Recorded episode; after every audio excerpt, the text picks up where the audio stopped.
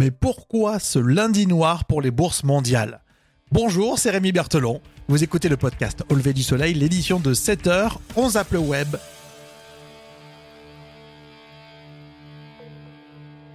Au lever du soleil avec Rémi. Oh, c'est du jamais vu depuis la guerre du Golfe en 1991. Et à l'époque, c'était CNN World News qui maîtrisait l'information. Enfin bref, ça a changé. Pour ce lundi noir, nous, on a écouté RFI du jamais vu depuis la guerre du Golfe en 1991.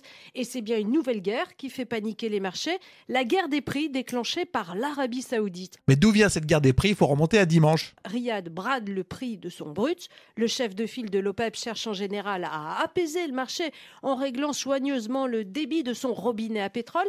Et c'est bien ce qu'il a d'abord voulu faire en proposant jeudi dernier une nouvelle baisse de la production aux pays membres du cartel et à la Russie. Mais Moscou a répondu niet. Ah bah merci les Russes. Franchement, merci Moscou. On en reparlera d'ailleurs de la Russie dans, dans un instant. mais du coup, pourquoi ça monte?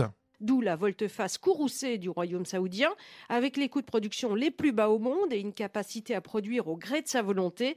L'Arabie saoudite a les moyens de donner une leçon à la Russie. Son offre massive à prix cassé va limiter les ventes des concurrents au risque de briser davantage tous les marchés pétroliers pétrolier, ouais, le sujet a été coupé un petit peu. Euh, on est un peu maladroit parfois, on peut le reconnaître, on va pas se cacher. Vous écoutez ce podcast, c'est artisanal.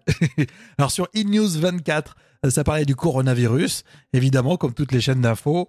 Et euh, on se posait cette question, est-ce que franchement, vous verriez pas, en dehors du côté maladie, mais vous verriez pas en, en quarantaine, vous n'allez pas au boulot, en cours, ça peut paraître sympa, mais non, pas du tout, nous dit Valérie Pérez, justement journaliste à News 24 et en quarantaine depuis 4 jours.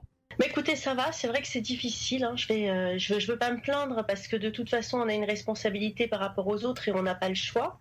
Mais euh, on, vraiment, on compte les heures. Hein. C'est vraiment compliqué. En plus, on est dans une période de fête en Israël puisque c'est les fêtes de, de Purim. Les enfants sont partis déguisés ce matin, alors je leur ai fait coucou de loin on n'a pas l'habitude de vivre comme ça. Euh, j'ai eu, euh, en plus de ça, des petits symptômes grippaux ces derniers temps, donc un petit peu tout. Euh. Oh la petite toux, on est désolé, on espère qu'elle ira mieux évidemment. Mais c'est vrai que nous on pensait aux au tests de maths qu'on n'avait pas révisé. Mais ouais, mais en fait non, quand on a une fête familiale et être en quarantaine, c'est complètement nul. En tout cas, ce sujet est à retrouver sur iNews 24, le replay en intégralité.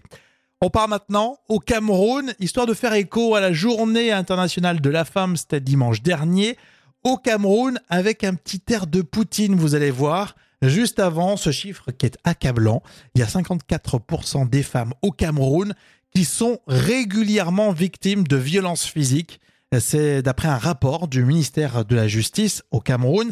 Et face à ce fléau, eh ben, certaines femmes apprennent à se défendre en pratiquant le sambo. Eh bien, le sambo, c'est un art martial militaire d'origine russe et Poutine, lui, doit maîtriser, j'en suis sûr. C'était sur TV5 Monde.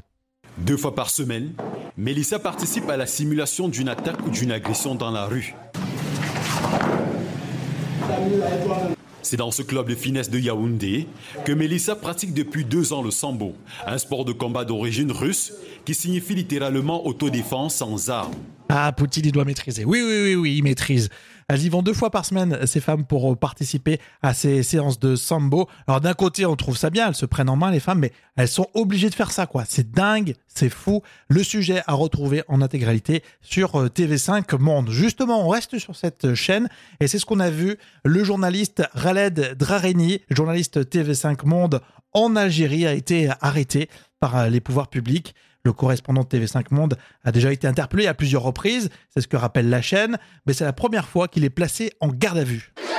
Devant le tribunal Sidi Mohamed, ils sont plusieurs dizaines à être venus exprimer leur soutien à Khaled Drarini. Le jeune journaliste algérien couvre depuis le départ le mouvement de libération du Hirak pour de nombreux médias, dont TV5 Monde. en fait, c'était la première revendication dès le 22 février et c'est pas la première fois pour ce journaliste et les journalistes en général. Personne ne sait ce qui lui est reproché, mais ce n'est pas la première fois que les autorités algériennes s'en prennent à la presse.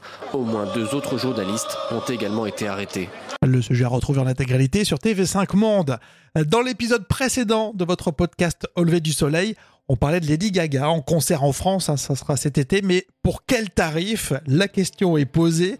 L'information, ça continue sur auleverdusoleil.fr. On vous souhaite de passer une belle journée.